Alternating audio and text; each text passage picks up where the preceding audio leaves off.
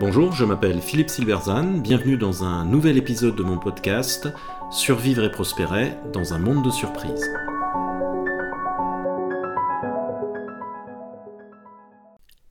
Cette leçon de l'histoire de l'innovation pour mieux comprendre le potentiel de ChatGPT, l'outil d'intelligence artificielle controversé. À moins d'avoir vécu sur Mars ces dernières semaines, vous n'avez pas pu échapper à ChatGPT, l'outil d'intelligence artificielle qui répond à toutes vos questions. Résumer un article, faire une synthèse sur la crise économique, écrire un poème, etc. Comme toute nouvelle technologie, elle est présentée comme révolutionnaire par certains et futile, inutile, voire dangereuse par d'autres. S'il faudra du temps pour que la lumière se fasse, on peut néanmoins éviter quelques écueils et surtout des positions tranchées en s'appuyant sur l'histoire de l'innovation qui offre au moins sept leçons pour une approche peut-être un peu plus nuancée du débat. Alors l'innovation de l'histoire est compliquée, elle est parsemée de technologies promises à un grand avenir mais qui n'ont rien donné. D'autres ont mis des années avant de réussir. La première automobile naît en 1765 mais il faut attendre la fin des années 1880 pour qu'on puisse en acheter. D'autres enfin sont nés dans l'indifférence, totalement sous-estimés à leur début. Le premier vol des frères White en 1903, un événement historique, a fait trois lignes dans le journal local et il a fallu très longtemps pour voir l'aviation comme autre chose qu'un caprice de riche.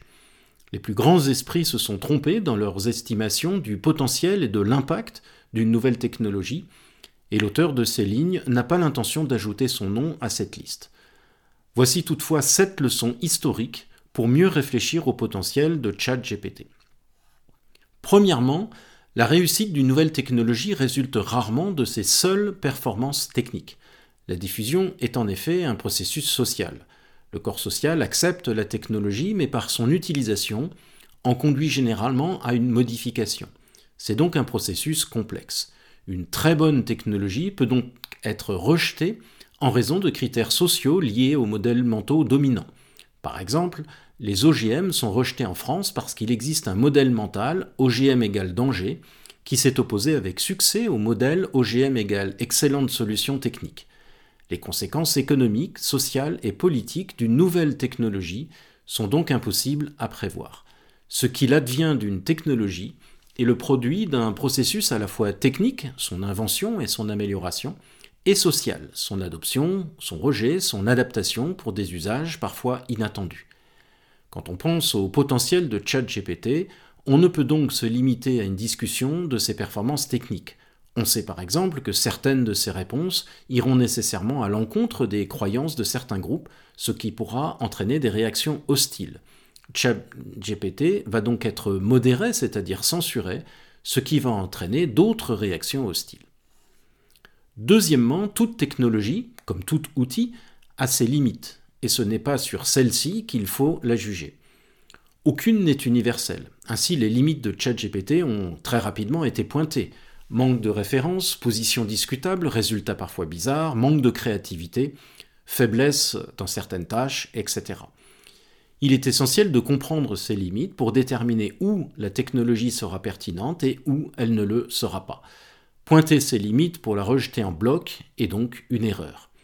Un logiciel de dessin ne peut pas vous transformer en artiste, ce n'est pas pour ça qu'il n'a pas d'utilité. Ce qu'il faut, ce n'est pas rejeter une technologie à cause de ses limites, mais se focaliser sur son potentiel pour comprendre ce qu'elle nous permet de faire de nouveau. Troisièmement, on tente à juger une nouvelle technologie à l'aune de la technologie actuelle. Or, une nouvelle technologie introduit de nouveaux critères de performance et c'est sur eux qu'il faut la juger. Ainsi, les imprimantes 3D n'offrent pas la qualité de fabrication traditionnelle en usine et elles sont donc comparées défavorablement à cette dernière. Mais ce n'est pas ce qu'elles essayent de faire. Elles apportent, dans les domaines où la qualité qu'elles offrent est suffisante, une souplesse et une personnalisation très utiles. Elles sont donc pertinentes pour certains usages et pas pour d'autres. Le fait que la performance d'une nouvelle technologie soit inférieure sur certains critères et supérieure sur d'autres à la technologie existante explique ainsi pourquoi elle remplace rarement complètement cette dernière. Ainsi, nous continuons à utiliser des fours traditionnels en plus des fours à micro-ondes, des avions à hélice et pas seulement des avions à réaction, et pour certains des agendas papier et pas seulement électroniques. Parfois, la technologie va rester inférieure sur des critères historiques. Ainsi, un téléphone mobile peut être à court de batterie ou perdre le réseau, au contraire d'un téléphone fixe. Et parfois, elle va finir par dépasser la technologie actuelle sur tous les critères, comme ce fut le cas pour la photographie numérique à partir en gros des années 2000, auquel cas le basculement devient total et l'ancienne technologie tend à disparaître. Quatrièmement, une nouvelle technologie améliore ses performances au cours du temps. Pour l'évaluer, il faut donc regarder non pas où elle est à ses débuts, mais où elle peut aller, ce qui est évidemment difficile, voire impossible. Le service de traduction automatique en ligne Google Translate a ainsi été lancé en 2006. Quelle magie de soumettre un texte qui revenait traduit en anglais en quelques secondes. Bien sûr, celui-ci nécessitait un retravail important. Disons que Google Translate faisait environ 50% du travail, mais le gain de temps était déjà considérable. Puis, la qualité s'est progressivement améliorée. En 2017 est apparu DeepL qui a marqué un progrès notable. Un texte traduit ne nécessitait plus que quelques minutes de finition. On arrivait à en gros 80 à 90% du travail. Aujourd'hui, la qualité est devenue remarquable. Il n'y a pratiquement plus besoin de retravailler le texte. Si on avait jugé la traduction automatique en 2006 à l'aune de la traduction humaine, on l'aurait définitivement rejeté. Cinquièmement, une nouvelle technologie tente à être adoptée d'abord par des non-consommateurs. La qualité de la traduction automatique à partir de 2006 était très inférieure à celle d'un traducteur professionnel. Sauf qu'en tant qu'utilisateur, je n'avais ni le temps ni les moyens de m'en payer un sans compter qu'aucun d'entre eux ne travaillait pour traduire trois paragraphes par-ci ou par-là. Malgré sa performance médiocre, la traduction automatique de l'époque me rendait déjà un service immense. Pour moi, l'alternative, c'était Google Translate ou rien. Or, quelle que soit sa médiocrité, Google Translate était mieux que rien, sa performance était donc suffisante pour le non-consommateur que j'étais. C'est pour cela qu'une nouvelle technologie est adoptée par les non-consommateurs malgré sa performance limitée. Elle leur apporte quelque chose qu'ils ne pouvaient pas avoir avant. Sixièmement, les utilisateurs de la technologie existante tentent à rejeter la nouvelle technologie. C'est le corollaire du point précédent. Cela est dû au fait que cette dernière n'est généralement pas assez performante pour eux. J'ai commencé à utiliser la téléphonie sur Internet à partir de 1998. À l'époque, la qualité était exécrable mais je pouvais enfin appeler à l'étranger pour le prix d'une communication locale. Autrement dit, la performance de la téléphonie Internet était suffisante pour moi au regard de son coût. En revanche, pour une entreprise, il était hors de question de l'utiliser, la performance étant insuffisante au regard de ses exigences. Pour elle, ça ne marchait pas, ce qu'il faut entendre par, je cite, Au regard de mes exigences, ces performances sont insuffisantes, donc je ne peux pas l'utiliser.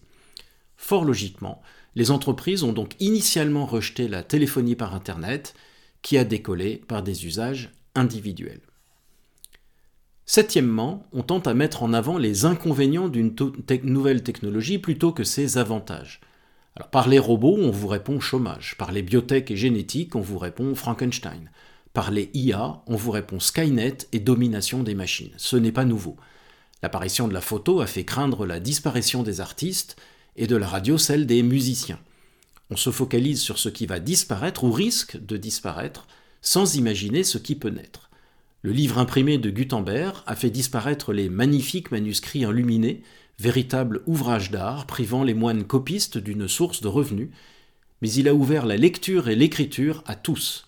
Avec les livres, un érudit n'avait plus besoin d'apprendre les textes par cœur. Il pouvait donc utiliser la capacité de son cerveau, ainsi libéré, pour des tâches bien plus créatives. Impossible de ne pas penser à un possible effet similaire pour ChatGPT qui va nous libérer de certaines tâches pour nous permettre d'en faire d'autres sans doute bien plus intéressantes.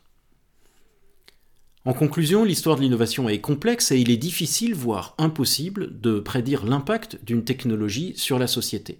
Son succès dépend souvent de facteurs sociaux et de modèles mentaux sociétaux et son potentiel ne doit pas être jugé uniquement sur ses limites ou ses performances techniques. Son succès dépend de ce qu'on en fera et donc d'une danse étrange entre ses promoteurs et ses utilisateurs. Et donc, si vous voulez vous forger une idée sur ChatGPT, commencez à l'utiliser pour en découvrir les forces et les faiblesses. Tirez parti des premières et soyez indulgents pour les secondes. Regardez-le évoluer, comme pour la traduction automatique. En bref, ignorez les professeurs de morale et les experts trop sûrs d'eux-mêmes et jouez avec. Amusez-vous bien. Merci de votre attention. Vous pouvez retrouver cette chronique et bien d'autres sur mon blog www.philippe-silberzan.com. À bientôt.